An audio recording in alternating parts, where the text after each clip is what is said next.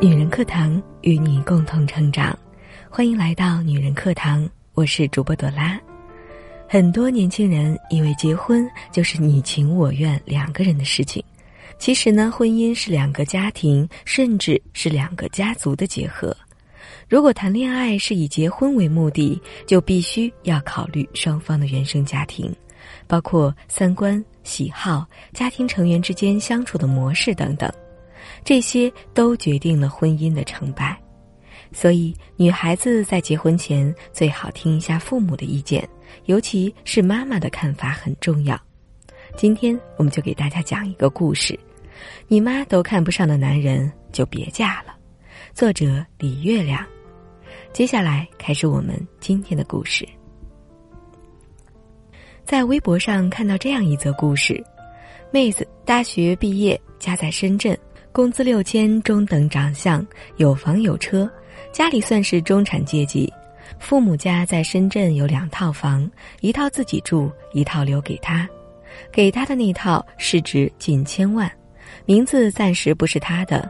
他上下班开宝马，其他地区早年还买了三套房。母亲是大学教授，爸爸经商，家庭和睦。整体来说，外人看来幸福标配的一家。妹子二十六岁那年，同公司认识一男的，三十三岁，身高幺七五，长相一般，路人脸，月薪七千，无房无车，家境一般偏下，大学毕业。两个人看起来条件虽然不般配，但男生对妹子特别好，千依百顺，话语非常体贴，早上送早饭，中午送自己做的盒饭，每个礼拜五送花。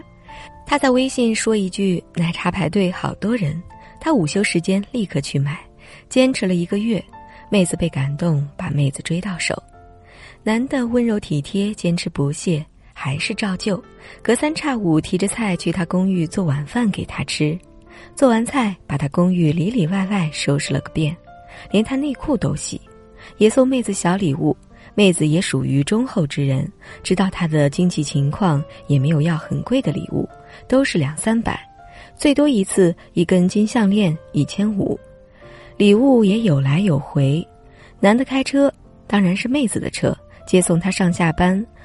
有几次逛商场，绕了半小时找停车位，就是为了不让他多走一步路。他一说肚子有点不舒服，晚上八点陪着他去挂急诊，跑上跑下任劳任怨，医生说什么他做什么。虽然最后查出来就是有点中暑，检查过程中早就不疼了，他还是一句不麻烦，宝贝，你人没事就好。刚才吓死我了。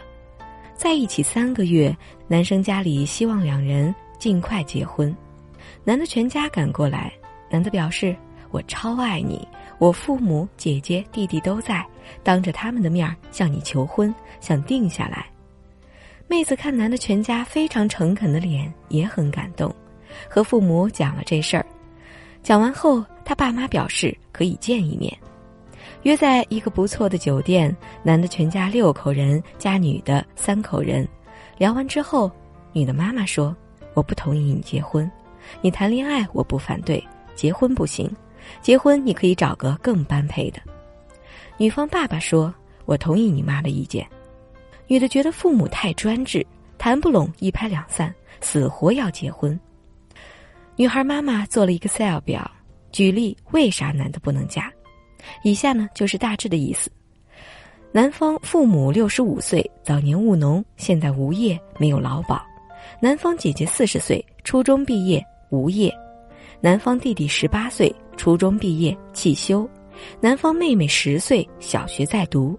还有一些经济情况等图表，妹子觉得父母强权加看不起人，男的对她更加好，说暂时不来往，你父母不同意，不能耽误你，但每天早中午晚饭我都给你做好，放你办公桌上，家里有什么东西坏了，别急，叫我一下就好，宝贝，你不开心是我不想见到的，结果就是妹子铁了心要嫁。于是，妹子的父母说要和他断绝关系。俩人确定关系的第六个月，妹子怀孕了。妹子做的第一件事，告诉父母她怀孕了。她妈妈说：“明天和你讲。”然后挂了电话。第二天，女孩的父母来到女孩的公寓，问她：如果结婚，你们婚后如何生活？你们的工资能负担你们的生活吗？她的工资是否还要养原生家庭？再次举例，女孩不听，觉得烦躁。最后，妹子讲：“不是还有你们吗？”这句话讲完，他爸妈两个人沉默了一阵。五天后，他的妈妈电话通知他：“车子你周六开回家，你半个月内租到新的房子。你现在住的那套，我们已经登记在房屋出租网了。从今天开始，零花钱没有。我们不是想从金钱方面控制你，只是想让你凭借自己的力量和你男友过一过二人世界。”妹子一哭二闹三上吊，无用，房子真租出去了，车子真收回去了。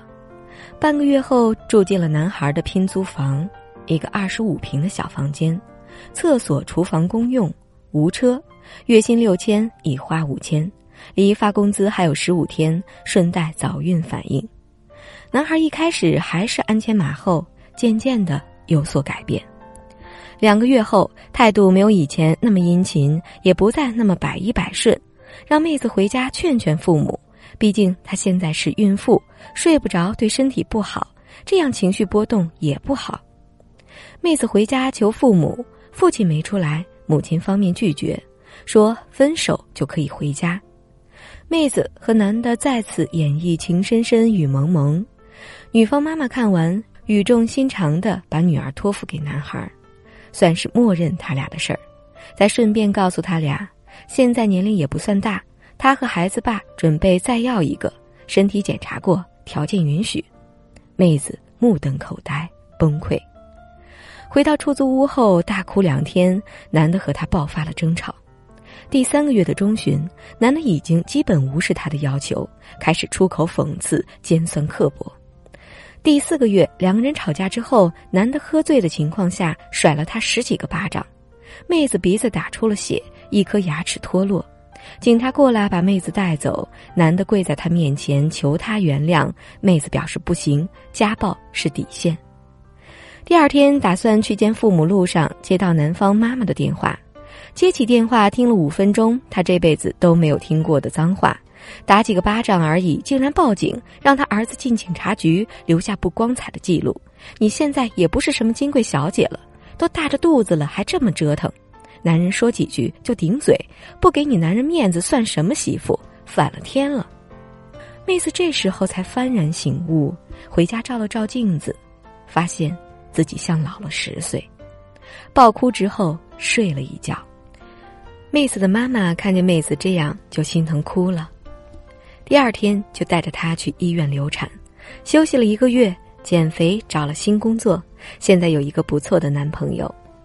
其实当时妹子妈妈说要再生二胎是骗她的。本来妹子的爸爸听说妹子怀孕，已经要同意她跟渣男结婚了，但是妹子妈妈很坚决。总结一下，如果你认定一个人只是因为他对你好，那就算了。对你好是一个巨大的陷阱。对你好这件事并不能构成一个男人的优点，这件事的可代替性太强，找个保姆也可以做到。而那些可贵的品质，坚韧、勇敢、自信、乐观、独立、果敢等等，无法轻易被替代的品质，也就是所谓有趣的灵魂，才应该是你执手相伴的理由。故事讲完了，亲爱的你中招了吗？很多家庭条件很好的姑娘，从小被保护的太好，她们有礼貌、有教养、温柔体贴、善解人意，她们天真的以为全世界都是好人，所以在婚姻面前的女孩们一定要学会分辨好坏，看男孩一定不要忽视了他的原生家庭，而且他本人的品质最重要。好了。我是朵拉，本期节目就到这里。想查看节目的文字稿或与我们取得更多的交流，欢迎您搜索“女人课堂”公众号，或者是搜索 FM 幺三三二，点击添加关注就可以了。感谢大家的收听，我们下期节目再会。